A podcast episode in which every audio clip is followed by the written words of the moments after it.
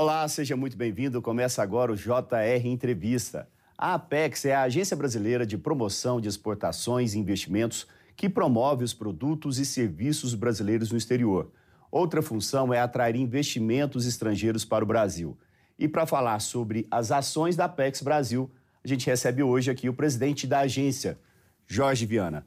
Seja muito bem-vindo ao JR Entrevista. É um prazer, Tiago. Queria te agradecer, agradecer também a direção da TV Record e todos que estão nos acompanhando.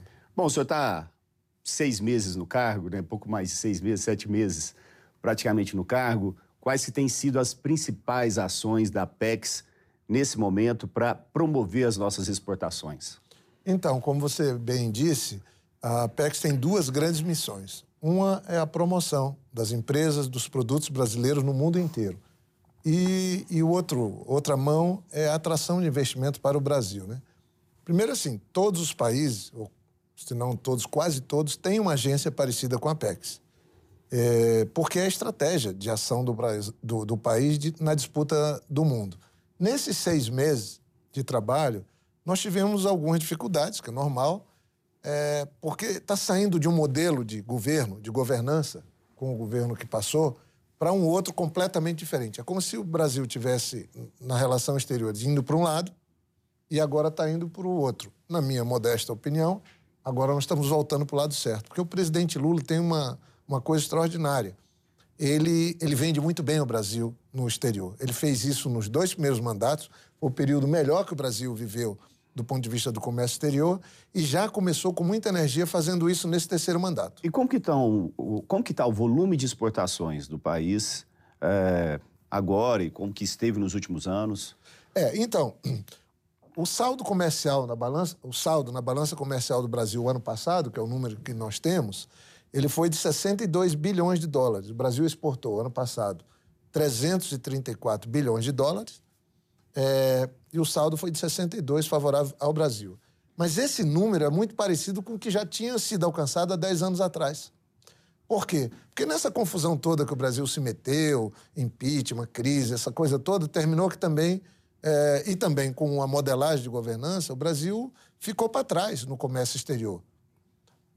A exceção é o agro. O agro seguiu crescendo, avançando, mas, por exemplo, nós perdemos 40% do comércio exterior com a Argentina o maior parceiro comercial. Mas aí Brasil é, é devido à crise na Argentina ou devido a, a, um problema das nossas exportações, da nossa competitividade? Não, a, a, claro que a crise tem um, um, uma parcela, mas a crise foi política. O presidente passado não foi para a Argentina, brigava com a Argentina, brigava com a China. Isso é muito ruim para o comércio exterior. E o presidente Lula, por exemplo, tem um histórico.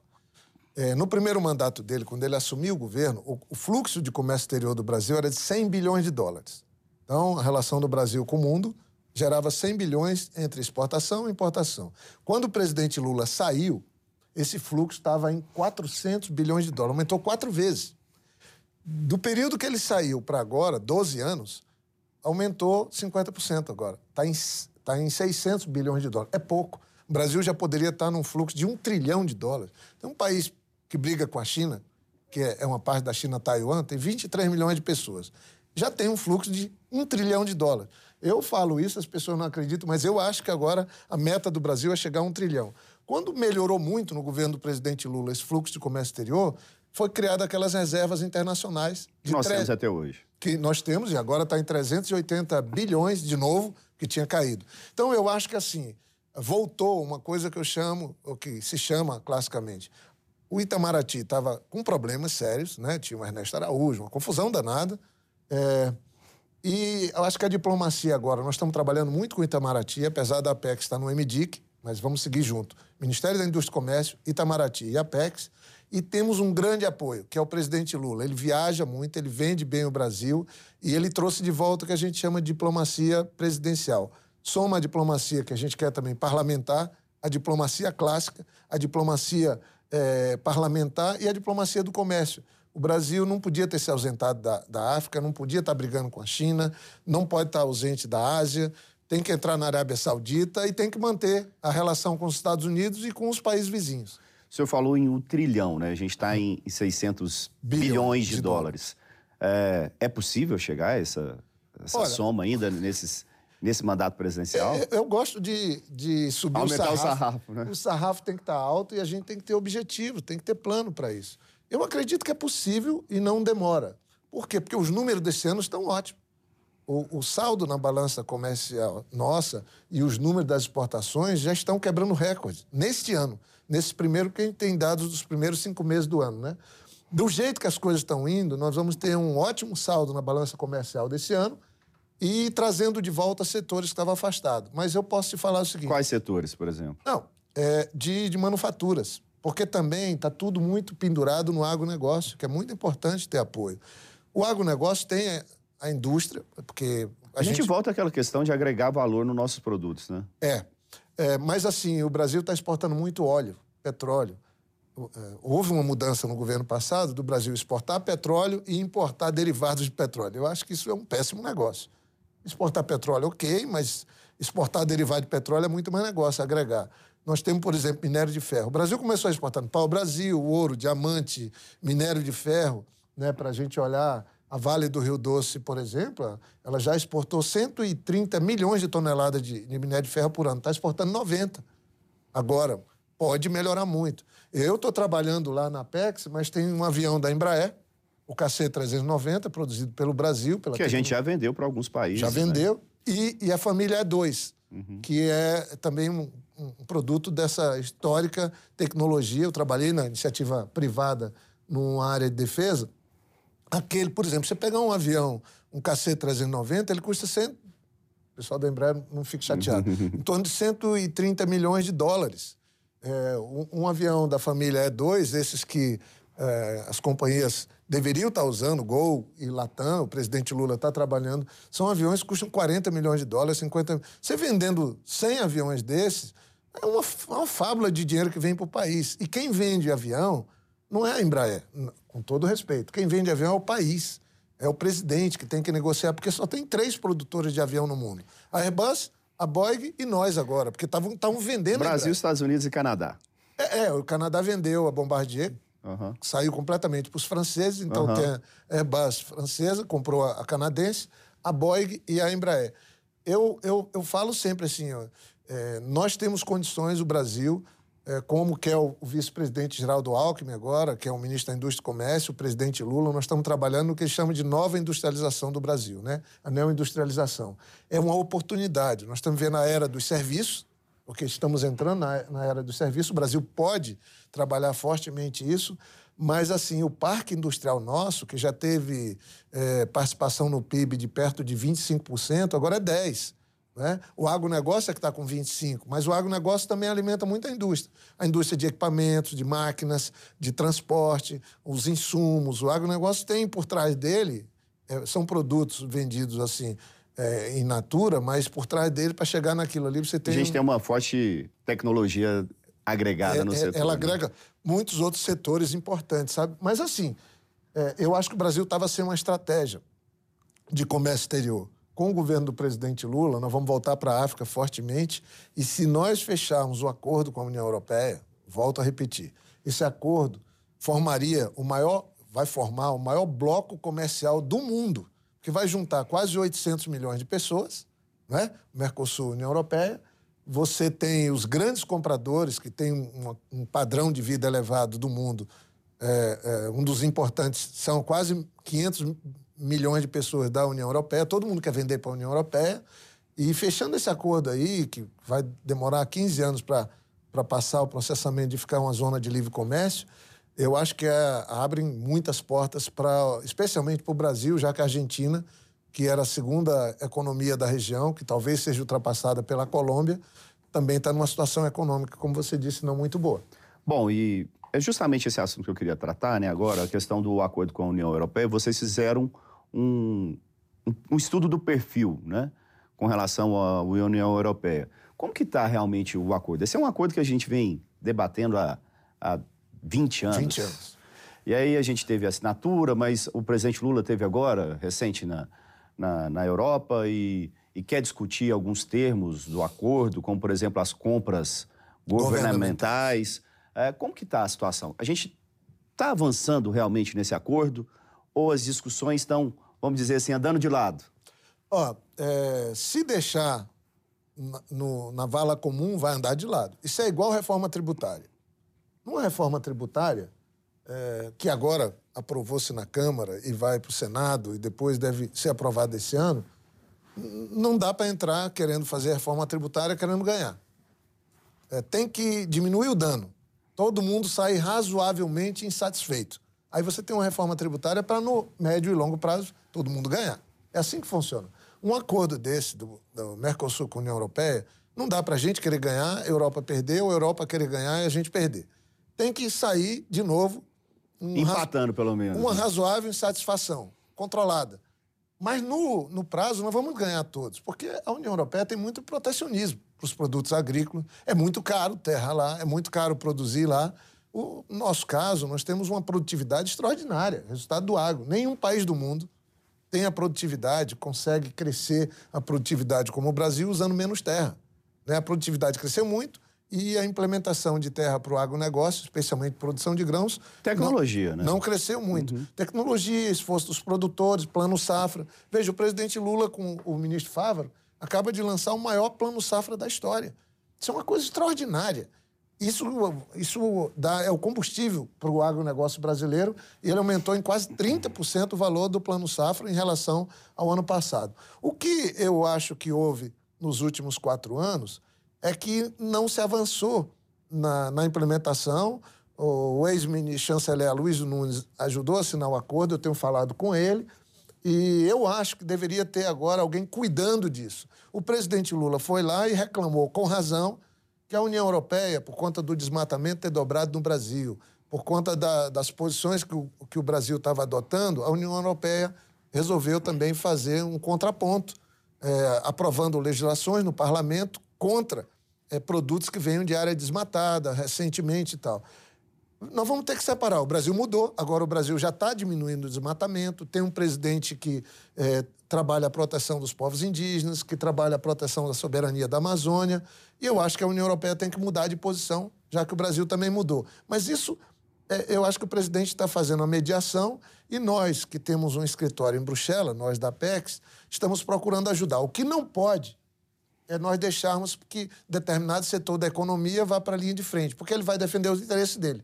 Nós temos que entender, eh, defender o interesse do país. Se defender o interesse do Brasil, da Argentina, dos países do Mercosul, eu acho que o acordo sai. Mas se, ficar refém, se ficarmos refém dos interesses de um setor ou da economia, aí não sai. Bom, antes da gente continuar o bate-papo, só dar um recado aqui. Você pode assistir o JR Entrevista na Record News, no portal R7, no Play Plus e também nas nossas redes sociais. Só antes da gente mudar de assunto, como que estão as conversas, com, principalmente com a França, que é o, o país que é, mais discute o, o, acordo com a União Europeia por conta também do agronegócio deles, né? Que eles têm um protecionismo forte. Como que estão as conversas com a França? Então, a, a, a França tem isso, tem um, um nível de, de, de, muita força organizacional dos produtores agrícolas, é um país, a maior economia da Europa é a, é a Alemanha, mas a França tem crescido muito mas é também uma interlocução boa que tem do presidente Macron. Veja, o governo passado Era... tinha briga com, com, Macron. Macron. Agora o Macron tem um diálogo com o presidente Lula, estão mediando aí um, um grupo até para ver se, se tem eleições livres na, na própria Venezuela. É, Portugal também é um grande parceiro nesse acordo, a Espanha também é um grande parceiro nesse acordo e a própria Alemanha, que veio aqui o chanceler. Eu, eu, eu digo a você o seguinte: essa é uma prioridade do presidente Lula, isso muda a geografia econômica do mundo. O acordo União Europeia, Mercosul, muda a geografia econômica do mundo. Eu sou favorável que a gente resolva isso já esse ano, para a gente encarar um outro desafio, que é o Brasil voltar para o continente africano, o continente de onde a humanidade veio, que acha que a humanidade vai voltar, porque os estudos das Nações Unidas mostram que a África tem hoje um bilhão, dos 8 bilhões de, de habitantes do planeta, 1,4 bilhões moram na África, vivem na África, que tem 54 países. E os estudos mostram que, no final desse século, a metade da população do planeta, que deve ser de 10 bilhões, vai estar morando na África. Então, por quê? Porque lá na, na, a, a, natividade, a, a, o crescimento demográfico, né? o nascimento, natalidade, natalidade é, é, é, muito elevada, enquanto que na América Latina, na Europa, na Ásia, tá, a população está envelhecendo, os países estão envelhecendo, o que é um problema gravíssimo o Japão acabou de lançar um programa Para estimular o crescimento, de 25 de crianças, né? bilhões de dólares, 25 bilhões de dólares para estimular jovens a ter filhos, os casais a terem filhos. Mas isso não é assim, porque o chinês resolveu não ter mais filho, depois do país proibir e exigir um filho só, e não sabe o que fazer. Dizem, os estudos mostram que talvez a Nigéria, na África, vá ter uma população maior do que a China em meados desse século. Então, é uma mudança da geografia é, que a gente está tendo, da demografia no mundo, que muda tudo, porque a, a, a os países da Europa vão ter a metade da população e é população velha. E o custo para o Estado disso? Você não vai ter força de trabalho. E onde vai estar a força de trabalho? Na África e em países muçulmanos, que tem um número de filhos maiores. Então, o mundo tem que, tem que entender isso. O Brasil precisa ter uma política para idoso quanto antes e precisa cuidar bem de seus jovens, estimular os jovens, para que o Brasil não tenha um achatamento da pirâmide. O nosso, a nossa pirâmide já está mudando. Você viu que os dados agora é, já mostram isso do IBGE. E isso é muito ruim para o equilíbrio fiscal. A gente tem que explicar para o nosso telespectador que assim, a, a, o que move um país é a força de, de trabalho. trabalho. Então é isso que o presidente da Apex está explicando aqui para a gente, que muitos países vão ter a população envelhecida. Eu queria mudar um pouquinho de, de assunto. A questão da reforma tributária vai ajudar de que forma a gente avançar na área do senhor, que é as, as exportações? É, eu acho que é, simplificar, como quer o ministro Haddad, como quer o governo, como os parlamentares estão fazendo, simplificar a cobrança de imposto. É impossível pagar imposto no Brasil. É, é, é muito bagunçado. Você tem é, muitas normas e regras, não, você não consegue.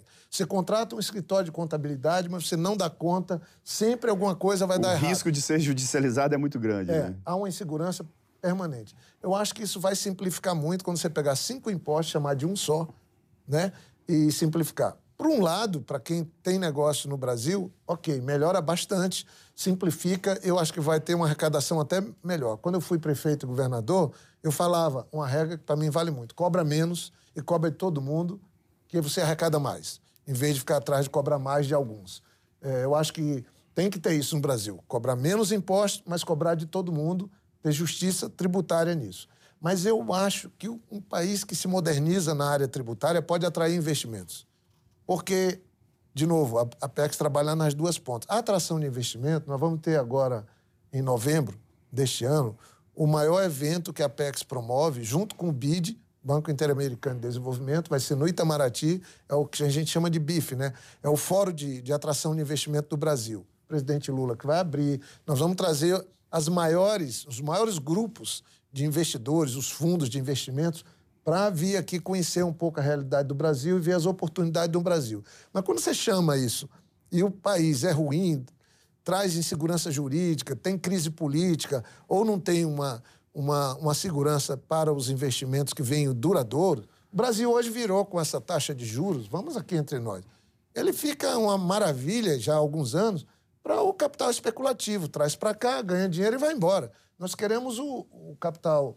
A gente quer investimento, né? A gente não quer quem coloque dinheiro só para receber juros. É por isso que o Banco Central, ninguém vai concordar com isso. Está sendo ótimo para os banqueiros, ótimo para quem vive de taxa de juros.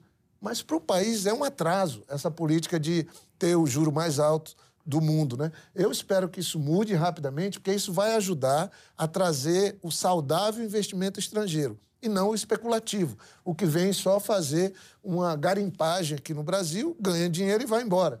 Então, hoje, eu acho que o, os fundos internacionais têm muito dinheiro e o Brasil é um porto seguro. O Brasil não está em guerra, a Europa, com essa guerra da Ucrânia, está vivendo uma crise profunda de energia. A China tem tensionamento com os Estados Unidos, isso não vai diminuir. E o Brasil não. É um país que agora, voltando à normalidade, tem todas as condições de ser de fazer uma boa disputa para a vinda de um capital de investimentos duradouros que possam melhorar o nosso agronegócio, reindustrializar o país e fazer com que a gente tenha também uma inserção maior nessa era do serviço. Tá é ótimo. É o papo tá muito bom, mas eu vou ter que interrompê-lo rapidamente, porque o JR Entrevista vai para o intervalo e a gente volta em instantes.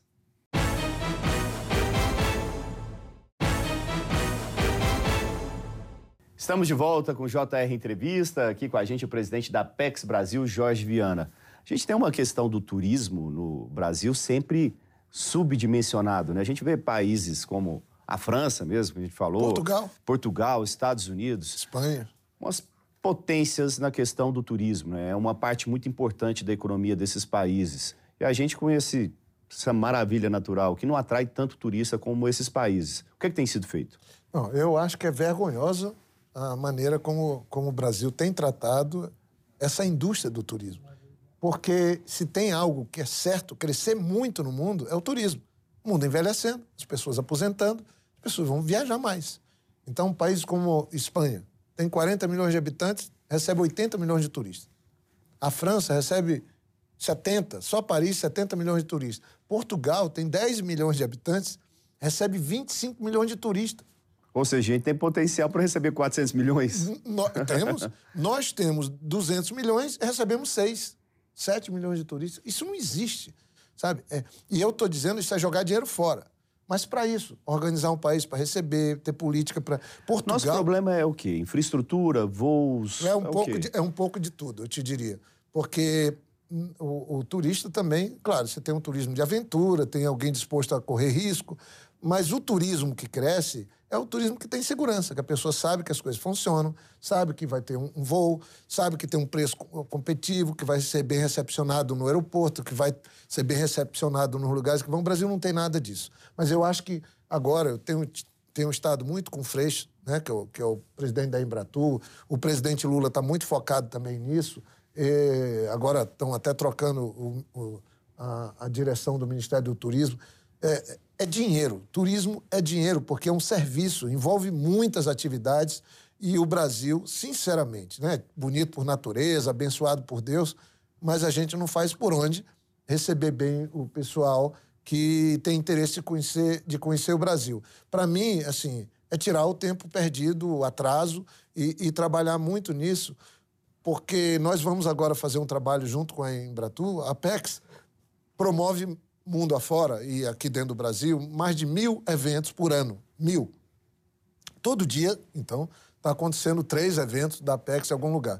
E nós vamos levar em Embratur, nós vamos botar coisa nas feiras, nos eventos, com gôndolas, botando. Estou firmando um convênio com a Embratur para isso, para a gente ver se atrai, botar o QR Code lá, a pessoa entrar, ver como é que faz. Como é que a gente pode ter a Amazônia né, e, não, e, e, e não ter um mundo de gente querendo conhecer a região mais rica do planeta? Muito, muito interessante. O próprio Nordeste, você tem os lençóis maranhenses, você tem uma costa brasileira é muito, extraordinária. É muita coisa, né? É, não, não e por falar em Nordeste, só para a gente, o último bloco é muito curto, como vocês estão tentando trabalhar a questão das desigualdades do país, nessas regiões do país para as exportações? Então, a combater a desigualdade é uma demanda constitucional, está lá escrito. Eu, nós estamos de olho nisso. Dos 334 bilhões que o Brasil exportou, quase a metade é, é, é o Sudeste. Depois, Centro-Oeste exportou 55 bilhões, o Sul 55. Quando você vai para o Nordeste, é uma vergonha. Assim, com todo respeito. Estamos exportando pouco por falta de política. Então, o Nordeste exportou 27 bilhões dos 334. Mas se tirar a Bahia, que é um estado que está exportando agronegócio, petróleo e tal, você tira 14, sobram 12. 12 bilhões de dólares o ano passado para oito estados do Nordeste. Na Amazônia, pior ainda. Né, onde eu, onde eu, eu, eu, de onde eu sou. Você exportou 28 bilhões de dólares o ano passado, mas se eu tirar o Pará com a Vale do Rio Doce, tira 21, sobram 7. A região Ou mais seja, rica é do país no esporte. Pequena, né? Então nós criamos um programão da Apex, um programão para o Norte e para o Nordeste de exporta mais Brasil, mas para a gente valorizar as empresas, estimular. Nós temos um programa chamado PayEx, de qualificar empresas nos 27 estados, temos pondo dinheiro para as empresas se habilitarem para exportar. O Brasil perde na exportação de artesanato para a Colômbia. O Brasil perde na exportação de castanha do Brasil para a Bolívia. O Brasil perde para o Vietnã na exportação de pimenta do reino. Esse negócio não vai ficar assim. Eu gosto muito de trabalhar isso. Estou reunindo os técnicos da, da Apex e a gente está fazendo um trabalho aí que eu acho que vai dar bom resultado no governo agora do, do presidente Lula e Geraldo Alckmin. Tá certo. Presidente Jorge Viana, da Apex Brasil, muito obrigado pela presença aqui no JR Entrevista. Eu que agradeço, Tiago, e um abraço a todos que nos acompanharam. Bom, o JR Entrevista fica por aqui. Lembrando que você pode assistir ao JR Entrevista na Record News, no portal R7, no Play Plus e também nas nossas redes sociais. Muito obrigado pela sua companhia. Até a próxima. Vamos agora fazer umas imagens de apoio, por favor. Rapaz, falamos de muito assunto. Falamos de muito Você- assunto. Mas você conhece dos assuntos. Todo assunto que eu entrava, tu já tinha alguma... Eu, eu gosto de, política parte. internacional bastante. Eu vi. São, Gosto. por favor. Olha que eu, é, eu falei de uns 10 assuntos aqui, tu É. entrava e tinha alguma Ô, coisa. presidente, agora que o senhor, o senhor É, olhe para o o, Thiago o senhor, o olhando para mim, na- aqui na minha direção, E é, isso, como se eu estivesse perguntando, é só para a gente ter umas imagens de apoio, se a gente precisar fazer um alguma minuto, inserção, pode continuar. É como se eu estivesse perguntando alguma coisa. E segue. Aham, mais um pouco. Faz um minuto. Essa é a parte do artista, não é fácil não, mas não pode rir, continua assim. Mais um pouquinho, estou perguntando, tal, tal. Mais um pouco. Ok, Márcio. Agora em direção à câmera. A câmera 1, ele vai fazer uma foto. Pede para ele se virar para a câmera. E, se o senhor puder virar o corpo um pouco mais. Perfeito. Isso.